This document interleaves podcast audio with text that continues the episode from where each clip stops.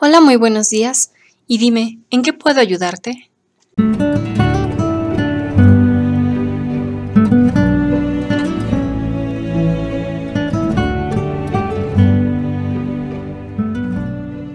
Bienvenidos a este podcast en el que hablamos de la psique, la psicología y un poco del alma. Mi nombre es Rocío Romano, tu psicóloga en podcast, y en este programa abordaremos el tema de la ansiedad y el estrés estrategias para poder controlarlas.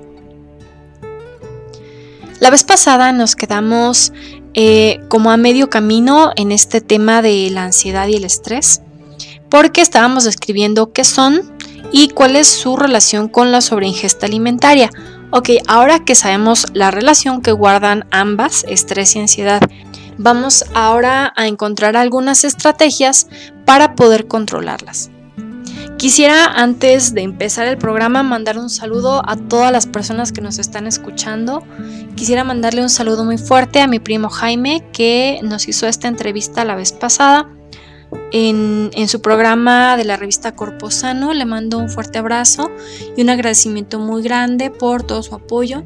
También a mi tía Gina que es una periodista excelente, eh, radiolocutora también y... Eh, escritora también de artículos, fue eh, reportera también muchos años, excelente, que me dio muchas bases. También le quiero mandar un saludo a mi primo de Ciclón Informativo, a mi primo Santiago, que tiene una página de información y noticias. Y bueno, pues más que nada a la gente que nos está escuchando en Irlanda, que me sorprende mucho saber que nos escuchan allá. Supongo que son hispanohablantes que están de ese lado, de esas tierras lejanas y hermosas. Eh, les mando un saludo, etiquétenme, mándenme mensajes en Instagram para que les mande saludos. Me da mucho gusto saber que nos escuchan allá, de verdad me sorprende. También a todos nuestros amigos en Chile, que también nos escucha mucha gente allá, me sorprende que nos escuchen tantas personas en Chile, en Irlanda, también en México y en Estados Unidos. Les mando a todas las personas que están por allá lejos. Aquí estamos grabando desde México. Pero pues a la gente que está allá, mándenme mensajes en, Instagram, en Facebook. Al final les voy a dejar mis redes para que me encuentren y les mande saludos más personalizados. Y bueno, pues sin más por el momento, eh, pues vamos a hacer una pausa y continuamos con el tema.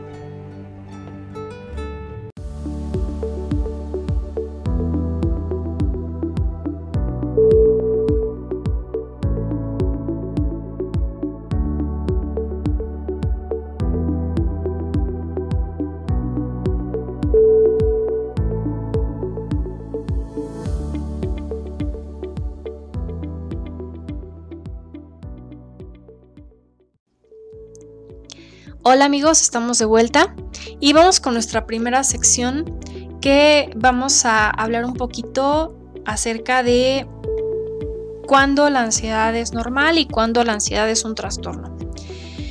Ok, bueno, pues primero que nada, no te autodiagnostiques, como siempre lo digo, sé que soy insistente con esto, pero es muy importante no autodiagnosticarnos y acudir con un profesional. A veces existen una serie de trastornos psicopatológicos que pueden afectar nuestra vida. Dentro de esta serie de trastornos, que son o están dentro del espectro de los trastornos de ansiedad, se encuentran el trastorno de ansiedad generalizada, el trastorno de pánico, la agorafobia, el trastorno de estrés postraumático, la fobia social, fobias específicas y el trastorno obsesivo compulsivo. Con frecuencia en los trastornos de ansiedad ocurren episodios repetidos de sentimientos muy intensos de miedo o terror que alcanzan un máximo en una cuestión de minutos, o sea, es rapidísimo. Estos se llaman ataques de pánico o crisis de angustia. Si tu ansiedad crees que trastoca la mayoría de las áreas de tu vida y tus recursos personales, familiares o sociales son insuficientes para poder controlar la ansiedad, eh, pues es muy importante acudir con un profesional de la salud mental para recibir un tratamiento acerca de tus síntomas. Al final te voy a dejar mis redes, soy psicoterapeuta, trabajo en cognitivo conductual, que es una técnica, y te puedo ayudar si sientes que la ansiedad está ya muy fuerte y está causándote problemas que no puedes controlar.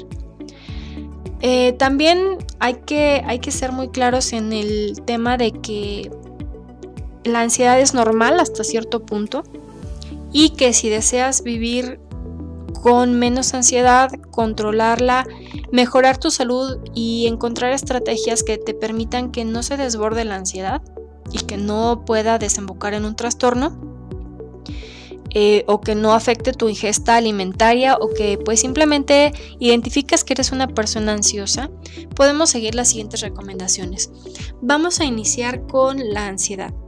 Primero que nada es importante entender la ansiedad. ¿Qué es la ansiedad? Puedes googlearlo, puedes investigar, puedes indagar en libros, puedes echarte un clavado en la biblioteca y pues también escuchar los podcasts que en el episodio anterior hablamos más ampliamente acerca de qué es la ansiedad. Es importante que tengas muy claro qué es para que seas consciente de lo que está ocurriendo en tu cuerpo y en tu mente. Ya que la entiendes, ya que sabes qué es, es importante que hagas un diario de ansiedad. Tomas una libreta o una agenda, lo que tú quieras. Eh, y bueno, pues en esta agenda vas a ir anotando cada día cuáles han sido los episodios o situaciones que te ocasionan ansiedad y hay que clasificarlas del 0 al 10. Tuve un episodio eh, con mis papás, con mi familia, con mi novia, con mi novio. Tuvimos una discusión y después me sentí ansioso. Estaba sola o solo en mi casa y empecé a sentir ansiedad.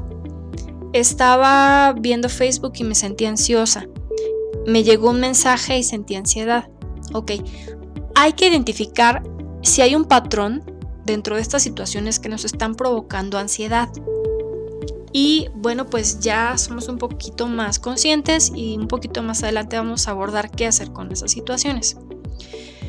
Siguiente, es importante encontrar técnicas de resolución de problemas. Usualmente, cuando tenemos ansiedad y lo identificamos en las situaciones que les mencioné anteriormente, pueden ser esas u otras, evidentemente, tenemos que encontrar técnicas para resolver problemas. O sea, cuando identificamos estas situaciones es porque las vemos como un problema. Y puede que ese problema no tengamos cómo afrontarlo o estemos fallando en nuestras estrategias para resolver determinados problemas o simplemente no son problemas, pero los estamos identificando como tales. Entonces tenemos que aprender a resolver esos problemas. Y a lo mejor para mí es un problema discutir con mi pareja, podríamos buscar ayuda profesional, ir con un terapeuta de pareja o familiar y encontrar una forma de resolver los problemas sin llegar a una discusión fuerte o a una pelea verbal. Si a lo mejor el estar recibiendo constantemente mensajes de mi jefe o de mi familia o de mi novio o de mi novia me está provocando ansiedad, tenemos que resolver ese problema porque ahí hay un problema que no estamos afrontando adecuadamente.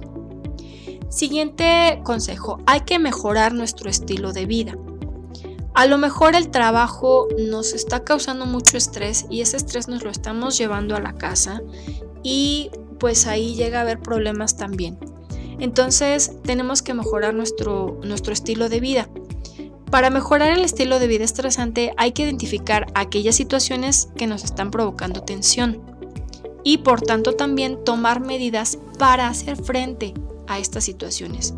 Un punto muy importante es la comunicación asertiva. Hay que aprender a decir que no con respeto y con un adecuado manejo de nuestro lenguaje. A veces cuando estamos muy estresados podemos mostrarnos agresivos o demasiado pasivos. Cualquiera de las dos situaciones no están ayudando a mejorar nuestra ansiedad ni nuestro estrés. Si estamos siendo pasivos, final nos vamos a sentir ansiosos porque estamos yendo en contra de nuestras necesidades. Y si estamos siendo agresivos, pues la gente puede reaccionar de maneras imprevistas o nosotros mismos estamos provocando una situación difícil y después puede que nos sintamos culpables o tengamos que afrontar las, las consecuencias de nuestro actuar agresivo. Es mejor saber eh, manejarnos verbalmente. En otro episodio hablaremos acerca de la comunicación asertiva. Siguiente punto, hay que asegurarnos de tener tiempo para nosotros. Siempre es importante hacerte un espacio, dejar un poquito de lado el trabajo o aquello que nos está provocando mucho estrés, mucha ansiedad y tomar un tiempo para nosotros. Alejarnos un poquito, separarnos, desconectarnos y tomar ese tiempo para el autocuidado. Siguiente punto, es muy importante adquirir una afición relajante. Si nosotros asociamos, como lo comentábamos también en el episodio pasado, la relajación y la calma con la comida, pues evidentemente siempre que nos sintamos ansiosos vamos a recurrir a la comida. Y esto no es bueno porque se nos puede desarrollar una adicción por el azúcar o por la comida. Y vamos a comer siempre que estemos ansiosos en lugar de aprender a manejar la ansiedad y aprender a gestionar nuestras emociones. Hay que aprender a asociar la relajación con actividades saludables. ¿Sí me explico? O sea, puedes hacer yoga, ejercicio, caminadora, lectura, un sinfín de actividades sanas en lugar de agarrar y atacar la bolsa de chetos o de sabritas o de chatarra cualquiera. Es importante que tomes esa relajación en función de tu bienestar. También hay que aprender a dormir lo suficiente. Yo sé que ahorita es difícil, que todos nuestros horarios y nuestras actividades se trastocaron, eh, nuestra higiene del sueño también se vio trastocada debido a la pandemia que estamos viviendo ahorita en 2020 y que también a lo mejor estaba ya trastocada de antes. Pero es muy importante aprender a que nuestro cuerpo también requiere un poco de estrés físico, o sea, em, lo que no nos estamos estresando físicamente, nuestra mente se, lo toma. Si nuestro cuerpo nos pide eh, cansarnos para poder dormir, tenemos que darle eso. A veces nos cansamos más de estar acostados y no hacer nada que de hacer algo. Me explico, a veces es también estresante el no hacer nada. Sí, hay que descansar y relajar el cuerpo, pero también hay que descansar cansándonos. No sé si me explico. O sea, nuestro cuerpo también pide un poquito de, esfuerzo físico para que se pueda relajar. Porque si no, nuestra mente no logra descansar. O sea, tiene que haber un equilibrio. Mente sana en cuerpo sano. Tenemos que eh, liberar nuestra mente de preocupaciones y enfocarlas en el, en el, ejercicio y el esfuerzo físico. Es como, como los leones o como las orcas cuando están en cautiverio, están dando y dando vueltas. Lo mismo hace nuestro cerebro. Si no tiene actividad, si no tienen que desestresarse o en qué liberar energía, empieza a dar vueltas como loco, como los ositos o como las ballenas cuando están encerrados, pues empiezan a golpearse. Lo mismo nos puede pasar a nosotros. Hay que mantener la actividad física para liberar estrés y ansiedad. Ok. Entonces, bueno, también es importante seguir un plan alimenticio, dormir bien, como les decía, hay que hacer un horario y no desvelarnos demasiado. Y bueno, hablando del plan alimenticio, hay que ser constantes, hay que ser disciplinados. A menudo los problemas de baja o sobreingesta que se llaman desórdenes alimenticios tienen que ver con la poca, eh, poca organización y poco cuidado que tenemos con nuestra nutrición. Ambos, ambos extremos se tocan al final. Entonces hay que ser disciplinado, seguir un plan o acudir a un profesional de nutrición para adquirir buenos hábitos de higiene alimentaria. Siguiente, es importante hacer ejercicio regular, como les comentaba, para poder dormir hay que cansarnos un poquito, entonces hay que adquirir una afición de hacer ejercicio. A lo mejor eh, te sientes mal porque lo dejas al poco tiempo, pero es mejor hacer un poquito que no hacer nada. Si haces uno o dos veces a la semana, está perfecto, o sea, está bien y poquito a poco a lo mejor irle subiendo o mantenerte ahí, pero hacer ejercicio porque es mejor eso que no hacer nada. Y no te desanimes. A lo mejor ya llevabas un mes haciendo bien ejercicio y luego ya dejaste de hacer. No te sientas mal, después retomas, pero lo importante es no dejarlo. Y por último hay que aprender a relajarnos. Cuando toca descansar, es descansar y no te sientas culpable. Cuando digas, bueno, este día me lo voy a tomar para realmente descansar, pues realmente enfócate en relajar tu cuerpo, en relajar tu mente. Si quieres leer un libro o ver televisión o ver, programas o escuchar un podcast, también es importante hacerlo. También lo puedes hacer, no es malo. Descansar es importante, nuestro cuerpo lo pide también a veces. Entonces, bueno, pues si ya toda la semana estuviste haciendo ejercicio, te felicito y tómate un premio, tómate un descanso, también se vale. Vamos a una pausa y continuamos.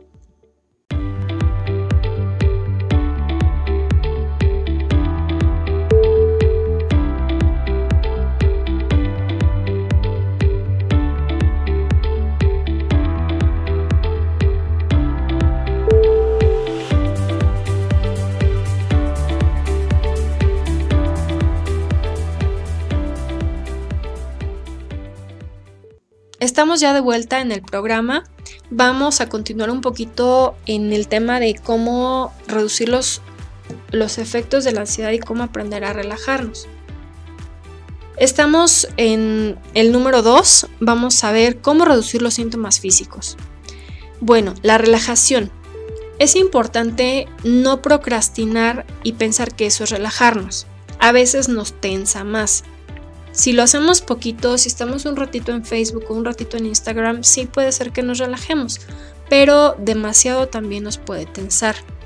Hay que aprender a, disfrutar de actividades relajantes y sanas, aprender a cocinar, hacer ejercicio, leer, caminar, aprender un idioma, eh, hacer yoga, etc. De lo contrario, vas a ocasionar más problemas que soluciones. Siguiente, para reducir los síntomas físicos, es importante aprender a controlar la respiración. El nerviosismo que nos dan los cambios que ocurren debido a la ansiedad nos puede, nos puede provocar ahogamiento, mareo y por tanto más ansiedad.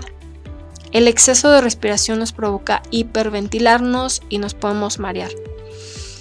Hay que aprender a respirar profundamente, una respiración diafragmática en donde nuestros pulmones bajen y se llenen completamente de aire sin elevar los hombros y sin expandir el pecho, sino bajando la respiración hacia el estómago, sacando o inflando un poquito el abdomen y retienes ahí unos segundos y después relajas, después, perdón, sacas el aire. Hay que controlar la respiración, una respiración consciente. Y siguiente punto, para reducir los síntomas físicos hay que distraernos. Distráete, observa, siente, escucha, huele o prueba.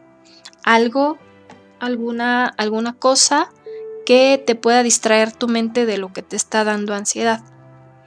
Y por último, número 3, ya es el punto último, hay que modificar los pensamientos asociados a la ansiedad. Los pensamientos que experimentan las personas ansiosas pueden aparecer y desaparecer en un instante, y pueden ser tan habituales que se produzcan automáticamente. Suelen ser tan familiares que puedes sentirlos como parte tuya. Ahora, hay que hacer un ejercicio. Trata de imaginar la última vez que te sentiste nervioso. Trata de recrearte en ese momento como si fuera una película con el mayor detalle posible. Observa si puedes escribir o recordar los pensamientos que sentiste o que pensaste. Ahora, recuerda qué pensaste. ¿Qué pensaste acerca de esa ansiedad, de esa situación?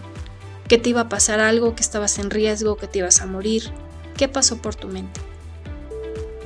Es necesario que aprendas a controlar esos pensamientos. Tómalos y modifícalos, como si fueran un pedacito de plastilina.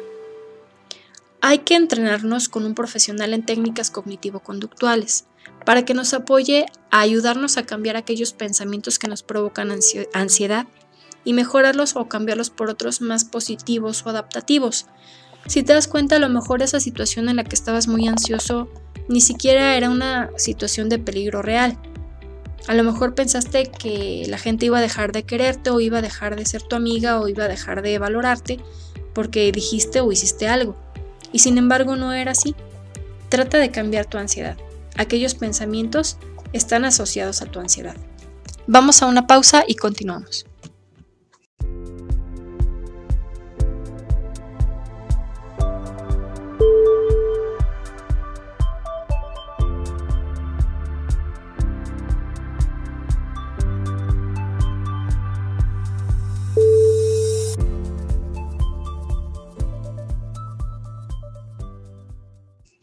Muy bien amigos, estamos ya de vuelta.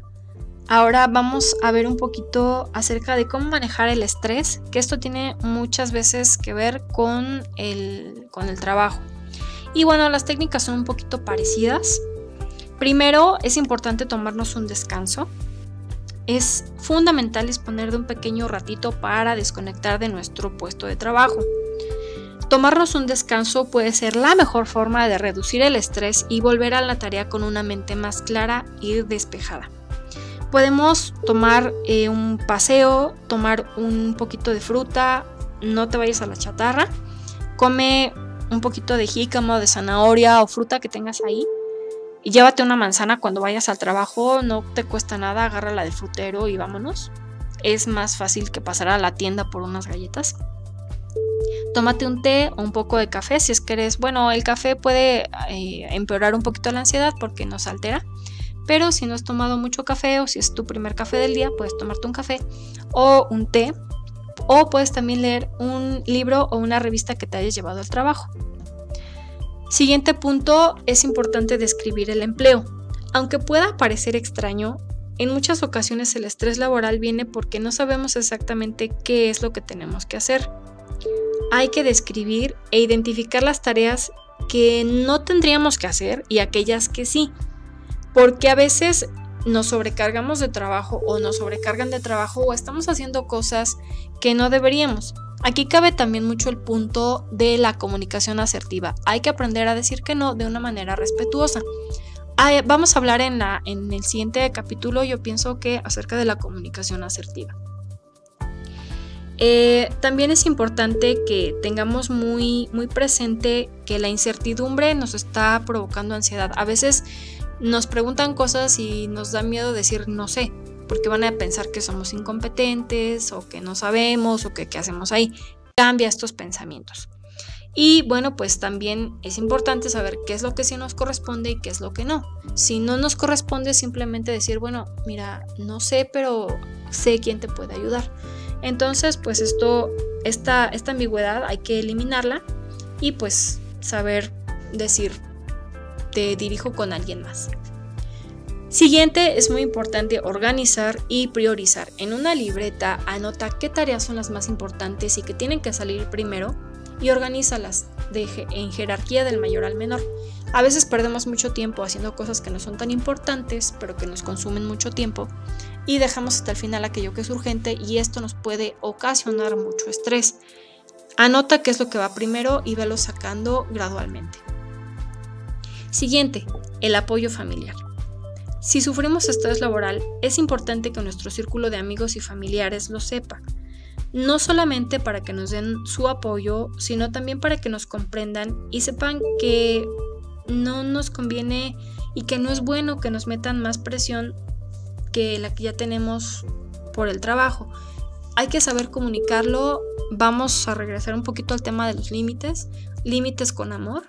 Eh, y saber que, bueno, a ver, denme un chance, denme una hora, denme un ratito para que me pueda relajar y después resolvemos este problema que tenemos. Siguiente punto muy importante, hay que administrar el uso de la tecnología.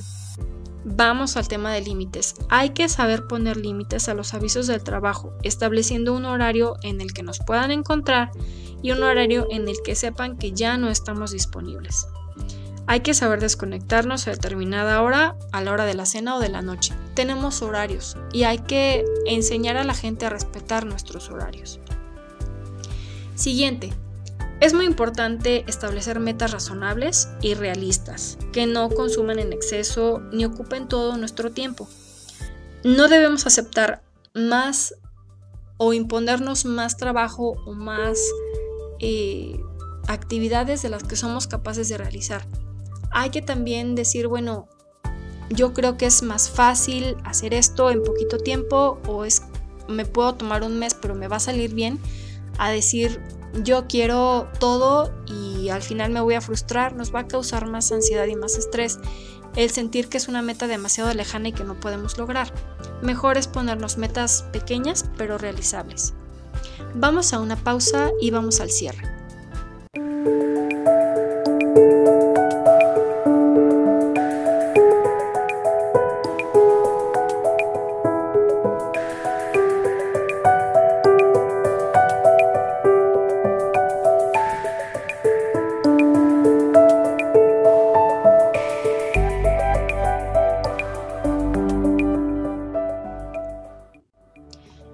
Pues ya estamos de vuelta al final del programa y bueno, pues vamos a recapitular y hacer el cierre de este maravilloso programa.